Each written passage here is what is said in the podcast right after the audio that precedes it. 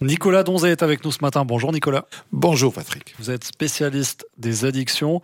Euh, là, on est dans la thématique des stimulants. On a parlé déjà de la cocaïne. Euh, on a parlé des amphétamines et là on va parler des drogues de synthèse dont les amphétamines font partie. Alors, si on veut, euh, le marché de la drogue évolue. Donc on a euh, depuis des années à peu près la consommation maximale, c'est en général le cannabis, l'alcool, les, plus communes, cocaïne, drogues. Mais depuis quelques années, il y a des labos qui développent des substances qu'on appelle des drogues de synthèse. C'est des nouveaux psychoactifs substances, NPS. Et puis ce qu'il y a, c'est que ces substances-là, parce que euh, on peut pas rentrer dans les détails de la chimie, puis je suis pas chimiste, donc euh, euh, c'est pas juste. Mais les amphétamines sont des petites molécules assez simples dans leur structure. Et en fait, on peut, en les modifiant assez facilement, les transformer. Et puis dans les amphétamines like, donc toutes ces molécules de la famille des amphétamines, on trouve par exemple la catinone. Vous savez, le cat en Somalie, euh, dans la partie euh, est de l'Afrique, on a plein de feuilles comme, si on veut, c'est le coca du continent africain. Euh, et ce qu'il y a, c'est que ce cat, il est aussi stimulant. Mais ce qu'il y a, c'est qu'il y a des, gens qui ont développé à partir du cat des catinones, des méthcatinones et d'autres molécules qui sont devenues des vraies molécules de synthèse modernes, puissantes, mais pas puissantes, beaucoup plus puissantes que les amphétamines, que la pervitine et que toutes ces molécules dont on a parlé. Et en fait, ce qu'on a observé, c'est que si avec les amphétamines, on peut avoir vraiment des symptômes assez originaux, on peut être un peu perdu, et puis on arrive à quand même avoir une activité, on dira encore quelque peu humaine, avec ces drogues de synthèse. D'ailleurs, c'est pour ça que leur succès est mitigé. Aux États-Unis, on a pas mal de cas comme ça. On, Valais, on a eu quelques cas, mais ça a l'air de, de se calmer parce que c'est tellement puissant que les effets sont destructeurs.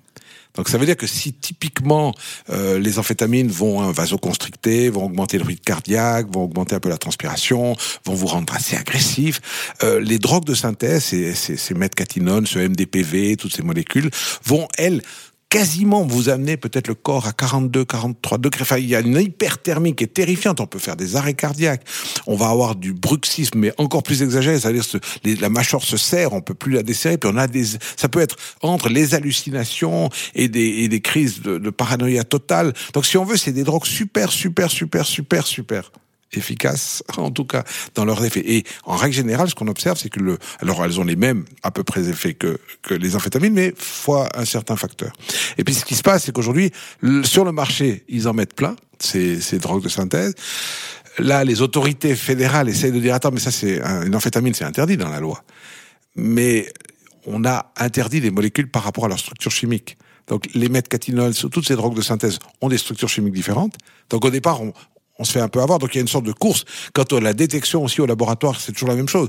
Nous, on a nos méthodes, et puis c'est comme au dopage. Ils développent la nouvelle euh, drogue de synthèse, et puis après, ben, nous, on est capable de les développer, de, de les détecter, mais eux, ils en ont développé une autre. Mmh. Et ce qui se passe souvent, c'est que sur le marché, si elles, elles peuvent tuer ces drogues-là.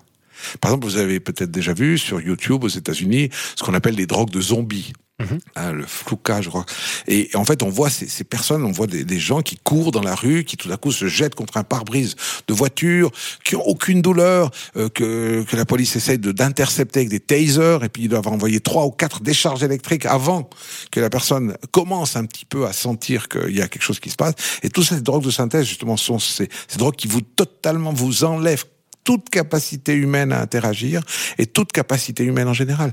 Et alors le problème, c'est que comme elles sont assez dangereuses, dès qu'elles commencent à tuer, très rapidement dans le milieu, ils n'en consomment plus. Donc il faut en développer d'autres. Et c'est pour ça que pour l'instant, elles existent. Il y a même des familles de cannabinoïdes de synthèse qui existent sur le marché et on peut avoir des cas où des gens achètent naïvement un joint de CBD et il peut être contaminé euh, mais volontairement, mmh. par des cannabinoïdes de synthèse, qui de nouveau, eux, sont quasiment avec les effets des amphétamines. Donc en fait, on voit qu'on a aujourd'hui le développement de nouvelles molécules de synthèse euh, qui ont des effets surpuissants parce qu'ils sont préparés chimiquement pour agir de manière très spécifique sur les récepteurs hein, et qui peuvent vraiment tuer. Et en fait, ces drogues de synthèse, c'est un souci parce que c'est de l'amphétamine fois mille. Il y a combien de drogues qui existent? Alors il y en a des centaines et des centaines. Je, je crois que chaque 15 jours, il y en a à peu près une dizaine qui sortent sur le marché. Parce que l'imagination et la connerie humaine est infinie. Hein. Et donc, en fait, ils arrivent à juste à modifier chimiquement un petit truc, et puis ça, ils changent là, puis après, ils changent encore un autre machin. Et puis, toutes ces, molécules, après, sont de toute façon de nouveau nouvelles. Parce qu'ils se vident. Vous savez, sur, vous les déplacez sur une position 1, 2, 3, 4, enfin bref, euh, vous pouvez faire des, tas de nouvelles molécules. Après, petit à petit, ben, il y en a qui prennent un peu le lead, puis d'autres qui prennent, qui, qui, qui diminuent. Et souvent, il arrive parfois que certaines pastilles sont contaminées par ces molécules-là. Donc, c'est, hum, ouais, la prudence est de mise là. Merci beaucoup, Nicolas. Je vous en prie. On va se retrouver la, la semaine prochaine pour parler de gaz. Ouais.